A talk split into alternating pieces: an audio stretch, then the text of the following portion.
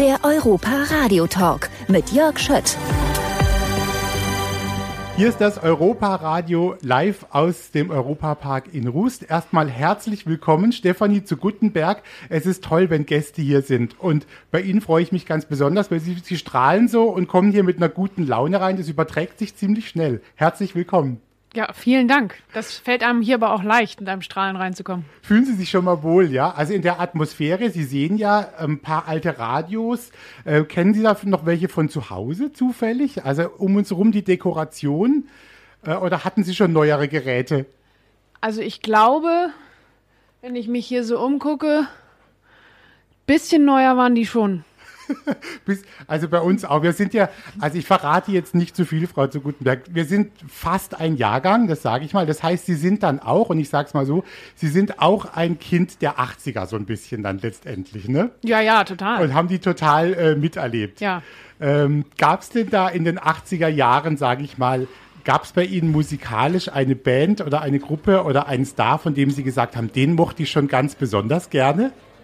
Oh, ich glaube, da gibt's, äh, da kann ich, äh, da komme ich jetzt vom Hundertste ins Tausendste. Ich finde die 80er Jahre als musikalische Ära äh, nach wie vor großartig und ähm, ich glaube, ich kann da jetzt gar nicht so einen nennen, äh, ob das äh, Prince ist, den ich immer noch cool finde oder ähm, ach, das sind so viele tolle Künstler, die, die, die auch heute noch gute Musik also äh, gute Laune machen beim Anhören und ja nicht nur für uns, glaube ich, sondern ganz ehrlich auch für die jüngere Generation. Die erwische ich auch immer mal wieder beim 80er Jahre hören.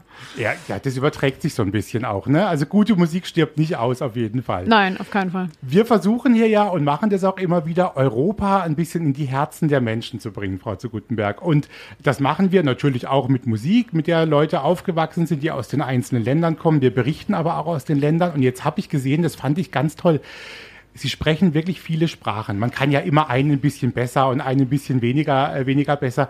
In welchen Sprachen fühlen Sie sich denn besonders sicher, sage ich mal, von den europäischen? Also ich äh, fühle mich sehr sicher im Schwedischen, weil ich bin halb Schwedin und das ist meine Muttersprache. Also das ist für mich äh, natürlich kein Problem. Äh, Englisch, äh, da muss ich auch nicht drüber nachdenken.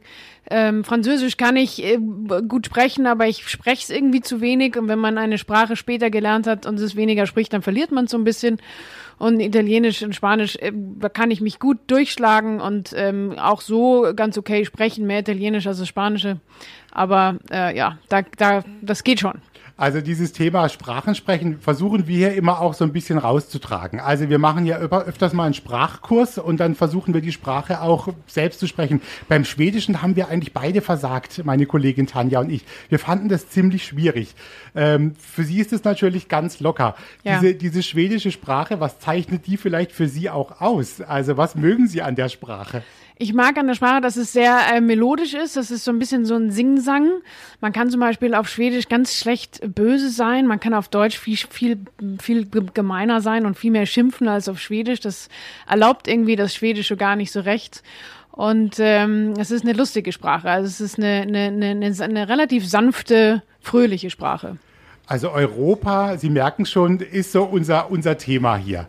Was, Sie sind auch, glaube ich, wirklich mit, mit Herzen Europäerin. Man merkt es auch, wenn Sie jetzt eben so erzählen, auch von, von den Sprachen.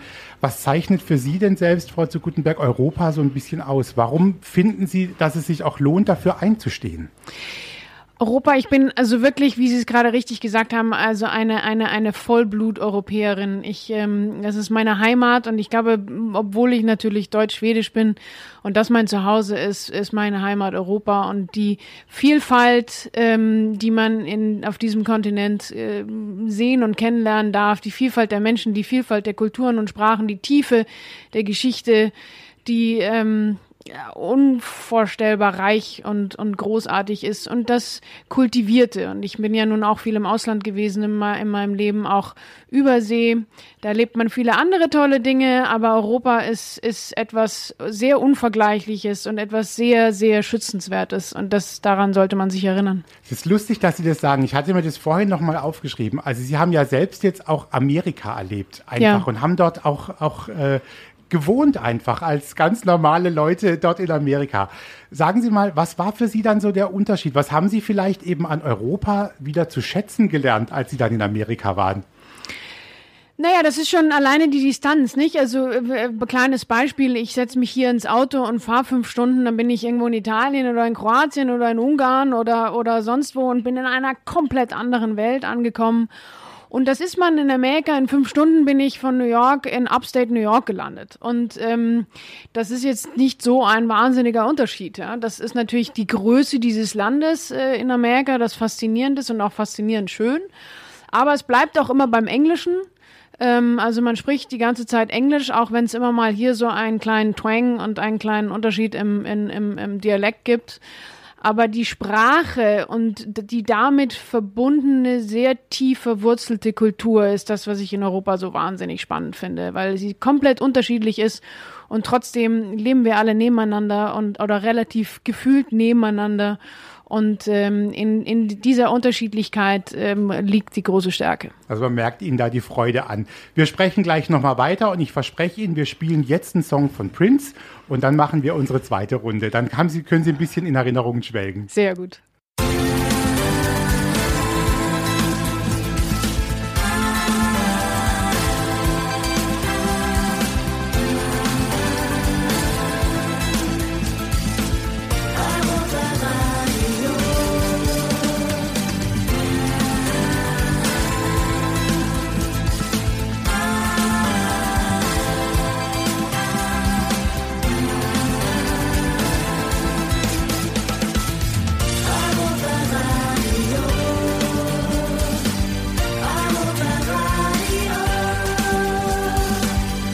Das Europaradio. Also Prince, wir haben gerade Prince gehört. Stefanie zu Guttenberg ist da. Ich freue mich sehr, weil Sie sind natürlich auch jemand, Sie waren oder Sie sind auch immer noch so eine öffentliche Frau, sagt man. Also man wird so ein bisschen beobachtet, liegt natürlich auch dazu an Ihrem Mann, der Karl Theodor zu Guttenberg, der hier in Deutschland auch Minister war. Dann waren Sie gemeinsam in Amerika, man wird viel fotografiert. Äh, aber hat Sie Musik dann immer auch in Amerika, sage ich mal, begleitet? Haben Sie da öfters mal eine CD dann aufgelegt, zum Beispiel von Prince? Also eine CD lege ich gar nicht mehr auf. Ich weiß, legen Sie noch CDs auf? Ja, ich weiß, was Sie äh, machen, ja. ähm, ja klar, Prince. Äh, ich finde Musik für mich zumindest ist so äh, stimmungsabhängig und ob das jetzt ähm, Schubert oder Mozart ist oder Prince oder auch Elektro, das ist, äh, das ist stimmungsabhängig und das ist auch das Tolle an Musik. Ähm, es kann, es kann, es kann helfen, es kann aufheitern, es kann beruhigen, es kann so viele Dinge und ist international auch für alle verständlich, was ich auch eine schöne Komponente finde der Musik. Wir sind im Europapark, Frau zu Gutenberg. Und äh, direkt ums Eck rum hier vom Studio ist die große Achterbahn Silverstar. Sie sind angstfrei, ne? Sie setzen sich überall drauf, oder? Sie sind ein Junkie, was das betrifft? Also Achterbahn-Junkie bin ich total. Ich bin in Amerika einige von diesen ganz wilden Fahrgeschäften gefahren und hier der Silverstar, der ist auch ziemlich cool, muss ich sagen. Also äh, finde ich sehr lustig. Finde Achterbahnfahren großartig. Und Sie sind ja heute zum ersten Mal da. Viele Leute sagen, Ihnen fällt so auf, mit wie viel Liebe zum Detail das hier auch gemacht ist. Ist Ihnen das schon beim Durchfahren jetzt aufgefallen? Das fällt einem auf jeden Fall auf, vor allem weil ich auch den einen oder anderen ähm, Park in meinem Leben gesehen habe und sehen durfte. Und ich glaube, was sehr auffällt, ist es, äh, dass es familiengeführt ist. Dass es ein bisschen äh, wie im kleineren, manchmal in Gastgewerben. Man merkt bei Hotels oder auch ähm, Restaurants, wenn sie familiengeführt sind, sieht man den Unterschied. Und äh, das merkt man hier, obwohl dieser wahnsinnigen Größe merkt man das auch. Es ist unheimlich liebevoll und detailverliebt und überall entdeckt man irgendwas, äh, was, was einen an Lächeln, ein Lächeln ins Gesicht zaubert. Und das finde ich ganz beeindruckend. Lassen Sie uns noch einmal kurz umschwenken, Frau zu Gutenberg. Sie haben so viele schöne Projekte, die Sie auch begleiten. Und das ist mir auch schon aufgefallen, als ich vorhin nochmal nachgeguckt habe, äh, was Sie da so alles machen. Äh, ich bin in den 80ern, wie gesagt, aufgewachsen. Da war das mit der Digitalisierung in den Schulen noch nicht so weit her. Eigentlich noch gar nicht. Also wir hatten irgendwie einen Overhead-Projektor und äh, das war schon irgendwie was Besonderes und ein Videorekorder irgendwie. Von Computer hat damals noch keiner gesprochen. Das war bei Ihnen wahrscheinlich ähnlich. Sie setzen sich jetzt ganz stark dafür ein, dass man eben darauf ein bisschen mehr Wert legt, gerade hier auch bei uns in Deutschland. Glauben Sie, da sind uns andere Länder auch in Europa vielleicht schon voraus? Wie sehen Sie das? Naja, ich glaube das leider nicht nur, sondern ich weiß es, dass sie uns voraus sind. Und das ist so ein bisschen einer der Gründe, warum wir ähm, dieses Thema weiter vorantreiben wollen. Das, äh, das Digitale ist sozusagen unser viertes Kult, äh, unsere vierte Kulturtechnik. Also Lesen, Schreiben, Rechnen. Und das Digitale äh, ist wie das kleine Einmaleins. Und das wird in, wurde in Deutschland leider verschlafen.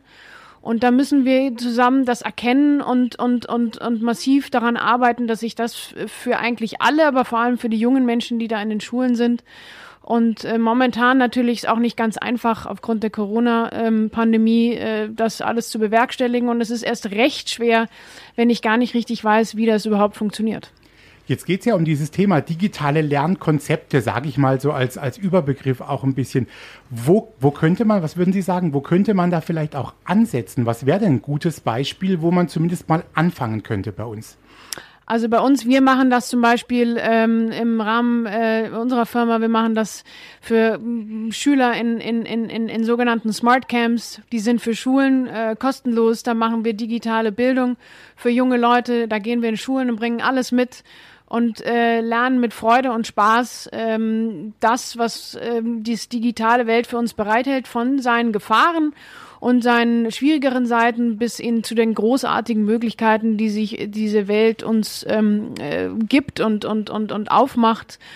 Und das ist zum Beispiel eine Variante, wie man das machen kann. Und natürlich geht die Bildung und die Schulung weiter zu anderen, die irgendwie mit, mit jungen Menschen zu tun haben oder überhaupt in einem Bildungsbereich tätig sind. Das ist eine der ganz, ganz wichtigen großen Themen in unserem Land. Und jetzt ist es ja so, man braucht das natürlich jetzt auch im Beruf immer mehr, ne? Dieses Thema Digitalisierung, wenn wir hier so ein bisschen an die Achterbahnen denken, die muss ja auch einer bauen. Ein Ingenieur muss sich dazu was überlegen. Da funktioniert natürlich viel mittlerweile über den Computer. Also wahrscheinlich könnten die schon was mitnehmen und nachher könnten wir es im Europapark schon gleich wieder sehen am Ende, oder? Ja, ich glaube ganz sicher, kein, kein, keine Maschine wird heute ohne digitales äh, Know-how und digitale, also Computer gebaut. Das, das findet einfach nicht statt. Und ähm, das ist, äh, zeigt einem auch auf, wie wahnsinnig wichtig das ist. Es ist egal, ob Sie in eine Bäckerei gucken, ob der Backautomat ist digital betrieben oder ob das die Achterbahnen sind, äh, die mit Hilfe von Computern äh, gesteuert und auch programmiert werden. Das ist, äh, das ist heute ganz selbstverständlich. Also es ist ganz wichtig und Sie setzen sich dafür ein und das ist eine, eine tolle Geschichte. Fängt das schon im jungen Alter an? Also geht das eigentlich schon in der Grundschule los dann? Das geht mit der Grundschule los, aber sollte wenigstens ab der fünften Klasse losgehen. Ähm, teilweise ist das auch so ein bisschen rechtlich beschränkt, ähm, nicht? Also Eintrittsalter, soziale Medien und so weiter und so fort, wie, wie man was wann schulen kann. Aber das sollte behutsam und richtig auch schon in jüngeren Jahren anfangen. Also es war richtig schön mit Ihnen zu sprechen und äh, war mir eine große Freude. Und ich weiß, es ist immer schwierig, einen Song auszusuchen, aber Sie dürfen jetzt noch einen nennen, von dem Sie sagen, ach komm, den hören wir uns jetzt noch an. Einen, den äh, Prince hatten wir ja schon. Okay, um, ähm, uh, Walking on Sunshine. Katrina and the Waves. Richtig. Dann herzlichen Dank und ich wünsche Ihnen noch eine gute Zeit und viel Spaß noch beim Achterbahnfahren. Vielen Dank. Danke sehr. Dein Europaradio.